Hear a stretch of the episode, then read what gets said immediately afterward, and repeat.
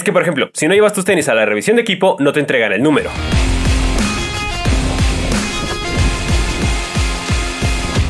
Bienvenido a tu canal favorito. Dentro de dos semanas se va a correr el desafío en las nubes en Jicotepec, Puebla.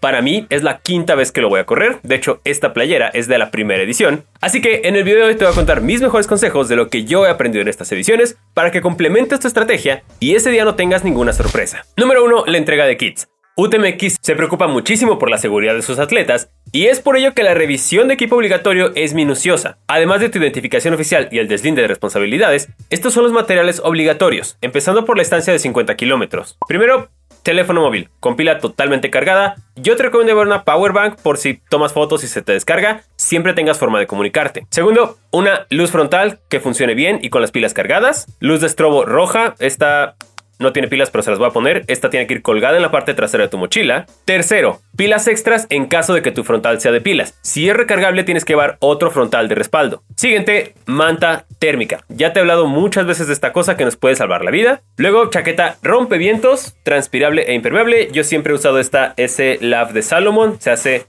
bolita así y no me estorba y me sirve bastante cuando empieza a hacer frío o llueve. Un silbato, por ejemplo, el chaleco que yo uso siempre trae el silbato listo pero de todas maneras, llévatelo. Botellas, depósitos o bolsa tipo soft plus con capacidad mínima de un litro. Por ejemplo, yo cargo dos de medio litro en la parte de delante y una atrás por si acaso. Vaso o contenedor para líquidos, o sea, como este de silicón de Salomon, se hace chiquito y te sirve porque en los abastos no hay donde te sirvan agua. Tú tienes que llevar tu propio vasito para evitar generar basura. Entonces, esto también es obligatorio. Número o dorsal de competidor de forma visible, que ese, bueno, te lo van a dar cuando lleves tu material obligatorio, pero siempre tienes que portarlo contigo. El calzado adecuado. Me ha tocado muchas veces que a la hora de la entrega de kits llevan su material obligatorio para revisión y a algunos se les olvidan los tenis. Entonces, tienes que llevar los tenis con los que vas a correr para recoger el kit y mostrarlos. Así que cuando lleves tu material a la revisión, llévate también tus tenis. Y finalmente, un kit de primeros auxilios, con vendas elásticas, apósitos estériles, antihistamínicos y medicamentos personales. Yo llevo este que en el próximo video te voy a enseñar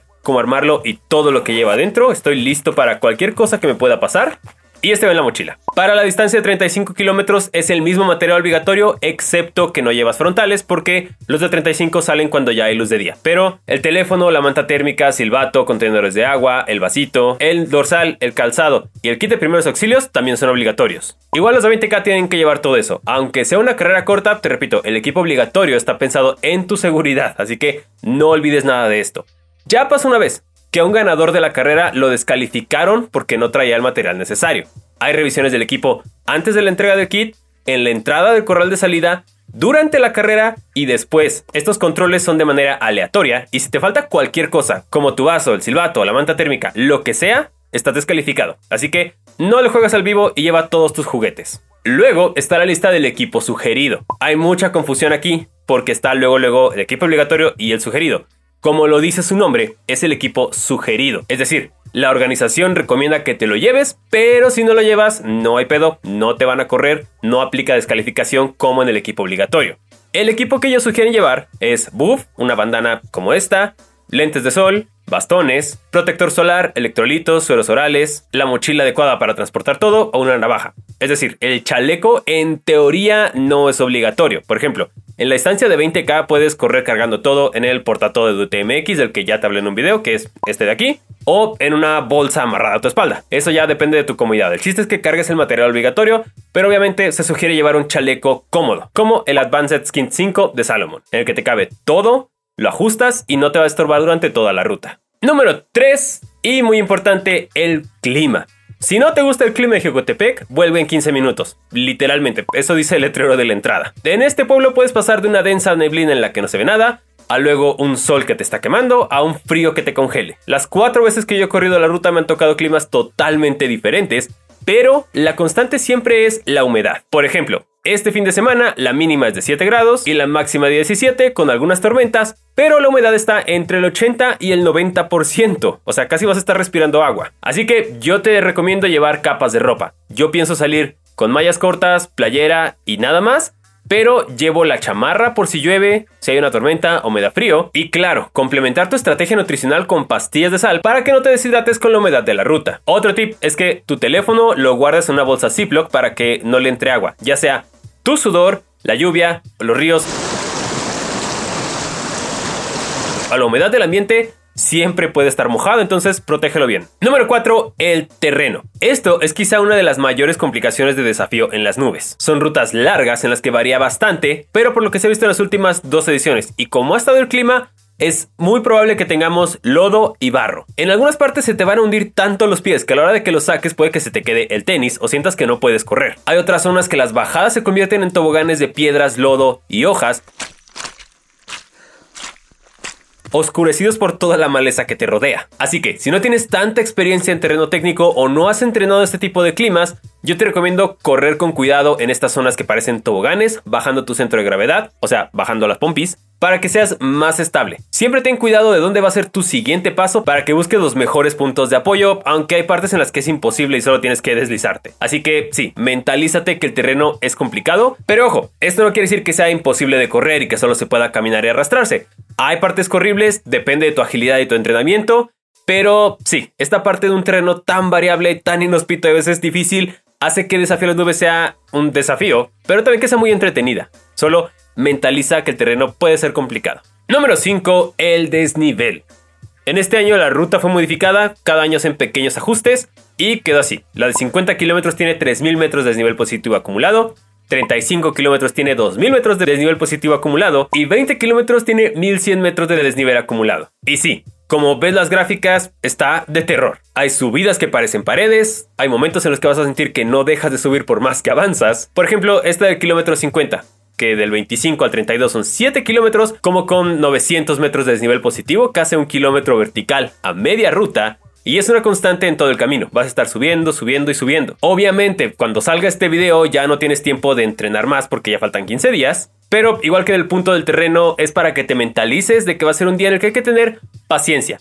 Con mucha subida que sé que a muchos corredores de montaña irónicamente no les gustan. Y en contraparte, a la hora de bajar, hay muchos que les encanta aventarse volando como si no hubiera un mañana. Y es muy divertido y está padre, pero recuerda que estás en una ruta de ultradistancia o en una carrera larga, en el caso de 35 y de 20, y ese desgaste del impacto que tienen tus piernas cuando te avientas como loco en la bajada, te va a cobrar factura en la siguiente subida. Así que Sí, la bajada nos ayuda a recuperarnos, pero deja que la bajada te lleve. Tú no te avientes, conserva las piernas porque las vas a necesitar en lo que sigue. Así que sé paciente. A mí lo que me funciona para subir, no rápido, pero lo menos lento posible, es llevar un paso constante con pasos cortos. Es más eficiente unos pasos cortos a una frecuencia alta que ir dando grandes zancadas o brincos para subir. Entonces, paciencia, sé constante en la subida, mantén ese ritmo y en la bajada sigue el camino. No te dejes caer.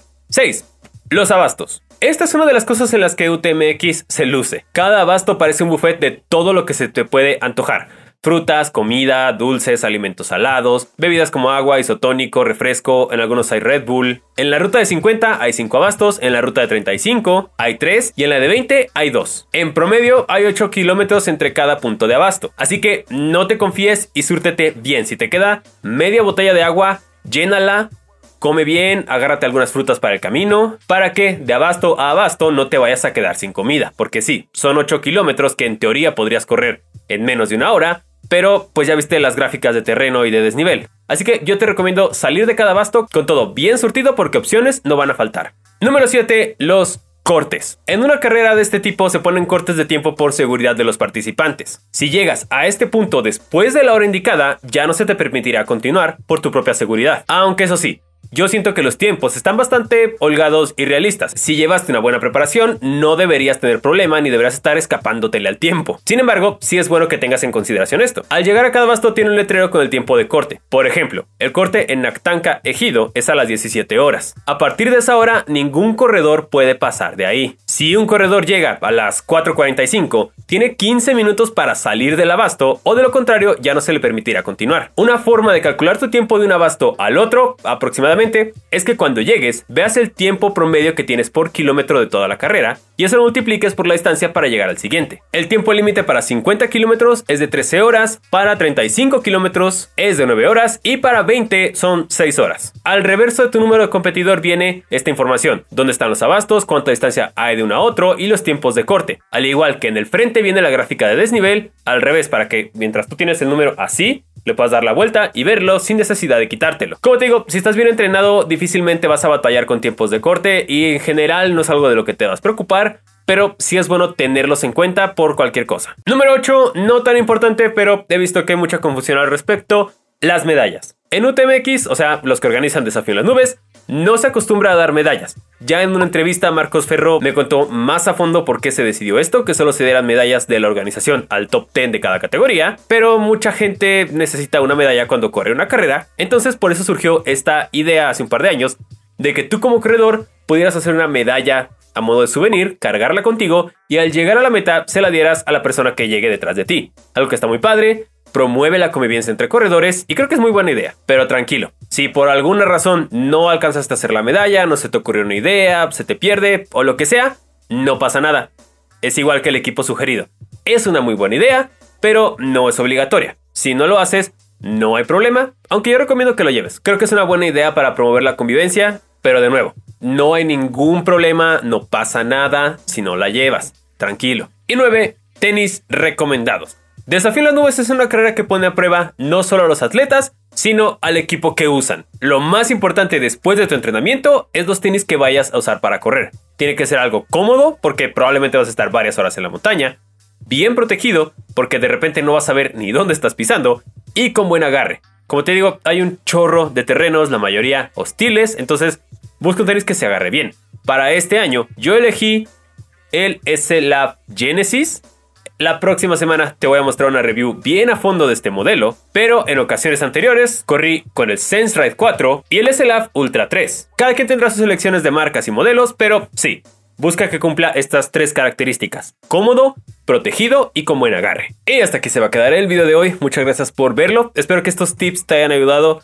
Son cosas que yo aprendí y que repaso antes de organizar mis cosas para ir a Desafío en las Nubes. Todavía estás a tiempo de comprar lo que necesites, incluso si quieres estrenar tenis, todavía estás a tiempo de usarlos un poco para moldarlos y que no tengas problemas el día de la carrera. También te recomiendo hacer un checklist de todo lo que tienes que llevar en tu maleta para que no se te olvide nada en casa. Ya sabes que yo soy Fernando Muñoz, Corre en todas mis redes sociales, Facebook, Instagram y Strava. Nos vemos en Desafío en las Nubes, que ya faltan un par de semanas. Y si me faltó algo o tienes alguna duda, puedes dejarla aquí en los comentarios o escribirme en mi Instagram donde siempre contesto. Y recuerda, no te asustes.